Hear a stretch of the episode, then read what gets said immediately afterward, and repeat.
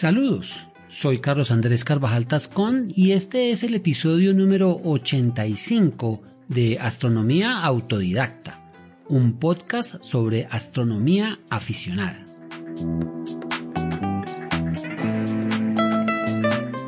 Bienvenidos.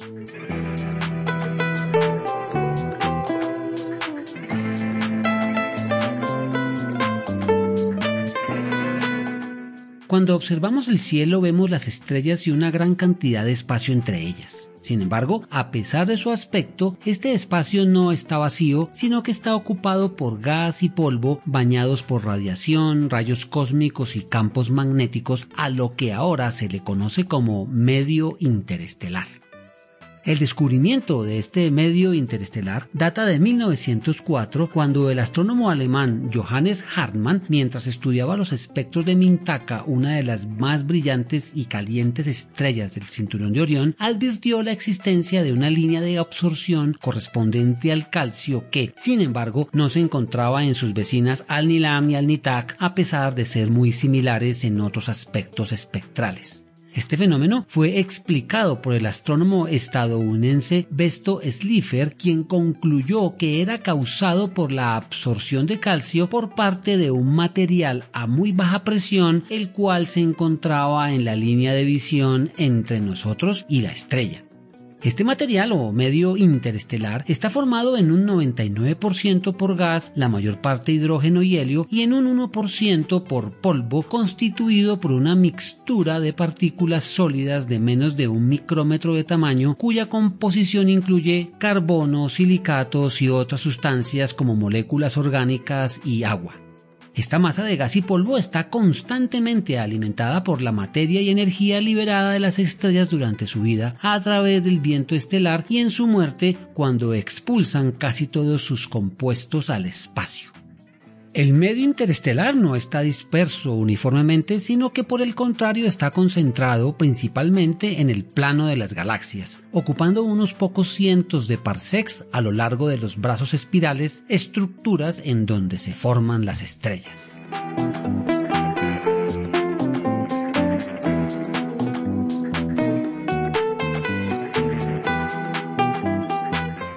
La mayor parte del medio interestelar tiene una densidad tan baja que lo hace invisible en los telescopios ópticos, por lo que los profesionales recurren a la radioastronomía y a la observación en microondas para estudiarlo. No obstante, también se acumula en regiones más o menos densas a las que llamamos nebulosas, debido a la semejanza que les vieron los primeros astrónomos con las nubes. Las nebulosas, de acuerdo con sus características, se pueden dividir en nebulosas de emisión o regiones H2, nebulosas de reflexión y nebulosas oscuras.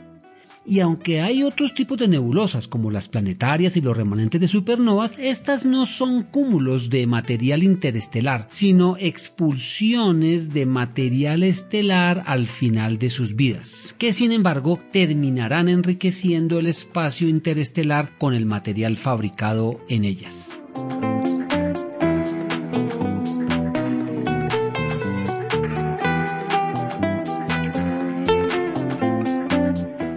Las nebulosas de emisión están compuestas principalmente por gas y sus masas oscilan entre las 100 y 10.000 masas solares. Sin embargo, debido a que este material se encuentra disperso en un gran volumen de espacio, su densidad es mucho menor que, por ejemplo, la de la atmósfera terrestre, teniendo solo algunos cientos de átomos por centímetro cúbico. Este material se encuentra rodeando estrellas jóvenes ya que es un residuo del que se formaron. Estas estrellas jóvenes muy calientes y luminosas son de tipo espectral O y B, que exhiben una temperatura superficial mayor a 20.000 Kelvin, emitiendo gran parte de su energía en el ultravioleta que ioniza a los átomos presentes en la nube haciéndolo brillar en un proceso llamado fluorescencia.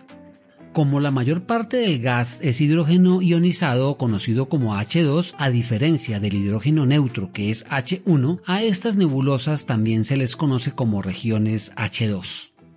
La fluorescencia se da durante la recombinación de los átomos ionizados cuando ellos recuperan los electrones perdidos durante la ionización, liberando fotones. Por ejemplo, el hidrógeno ionizado libera fotones de baja energía a longitudes de onda larga en la porción roja del espectro, por lo que estas nebulosas muestran una coloración rojiza que no es captada por el ojo humano, pero sí por los sensores fotográficos. De otro lado, cuando la densidad del gas es particularmente alta, otros átomos pueden ser ionizados, como por ejemplo el oxígeno, el cual durante la recombinación libera luz en longitudes de onda en la franja verde del espectro color que puede ser observado directamente o con telescopios aficionados utilizando filtros que lo resaltan.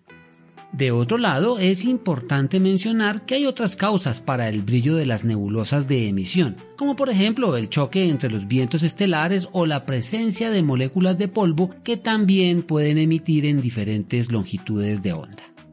Finalmente, cuando una nebulosa de emisión posee poca masa con baja densidad pero gran cantidad de radiación, usualmente todo el gas que la compone se ioniza mostrando una forma irregular. Pero cuando la masa es mayor al ser más densa o cuando la radiación es baja, solo se ioniza una pequeña parte que muestra una forma esférica. A las primeras se les conoce como nebulosas limitadas por masa y a las segundas limitadas por radiación.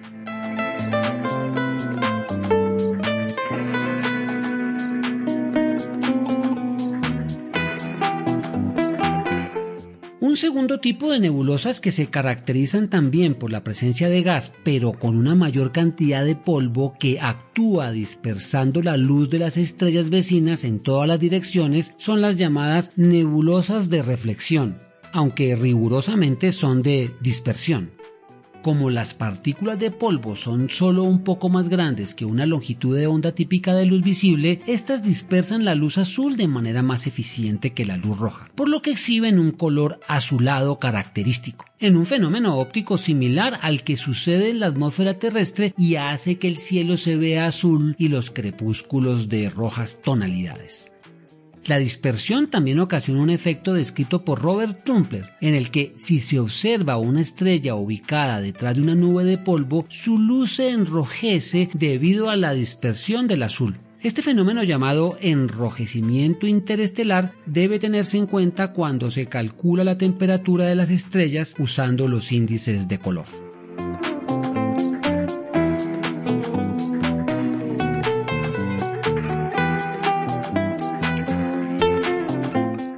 El último tipo de nebulosa que vemos como manifestación palpable del medio interestelar es uno en el que además de gas a baja temperatura hay moléculas principalmente de hidrógeno, aunque también de monóxido de carbono, cianuro de hidrógeno, hidróxilo, monóxido de carbono y sulfuro de carbono contienen gran cantidad de materia en forma de granos de polvo de tamaño microscópico a los que se adhieren moléculas de hielo de agua o amoníaco que aumentan su tamaño.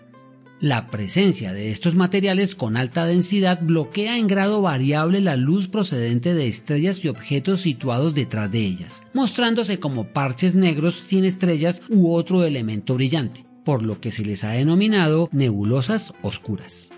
Este proceso fue descrito también por Robert Trumpler en la década de los 30 después de observar algunos cúmulos estelares lejanos que eran más tenues de lo que había calculado y lo denominó extinción interestelar, el cual además debe tenerse en cuenta cuando se calcula la luminosidad de las estrellas. Algunas nebulosas oscuras pueden estar constituidas por millones de masas solares y comprender espacios tan grandes como 40 a 400 años luz. A estas gigantescas masas de material se les llama nubes moleculares gigantes y fueron descubiertas por los astrónomos Philip Solomons y Nicolás Scovilin en 1974. Las nubes moleculares tienen formas irregulares con límites claramente definidos y se ubican principalmente, como dijimos, en los brazos espirales de las galaxias en donde se presentan como bandas oscuras. Su estructura no es homogénea, presentando zonas de mayor o menor densidad, siendo las primeras denominadas núcleos moleculares densos, con una densidad de 10 a la 4 a 10 a las 6 partículas por centímetro cúbico, siendo esta inmensamente mayor a la densidad media en la vecindad solar, que es de una partícula por centímetro cúbico.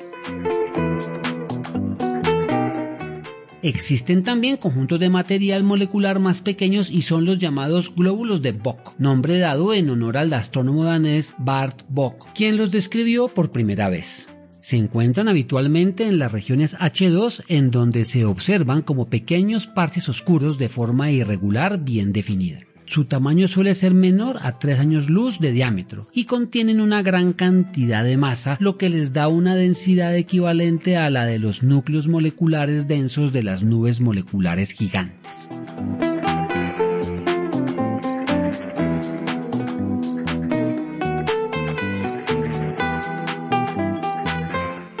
Para finalizar esta breve revisión es importante saber que es posible encontrar una mezcla de los tipos de nebulosas descritos, como por ejemplo en la nebulosa trífida, cuyas partes internas brillan con un color rosa, revelador del proceso de ionización y recombinación, mientras que más lejos del centro el material brilla en el azul, lo cual indica la dispersión de la luz. Estas nebulosas se encuentran separadas por trazas de nebulosas oscuras.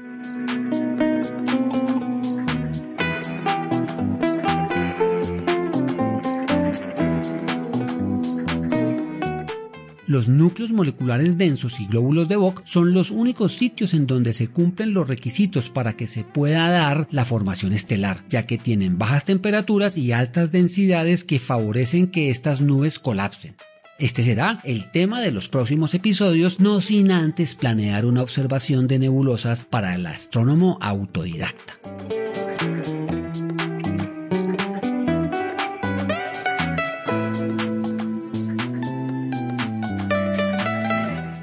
Agradezco la revisión de esta historia a mi padre Luis Carvajal, que ha sido mi compañero incondicional de afición y observación.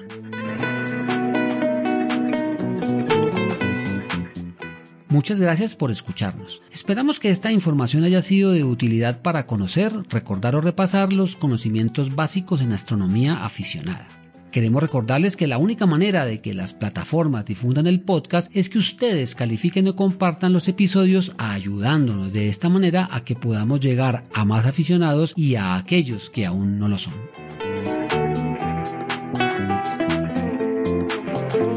Cielos limpios y oscuros para todos.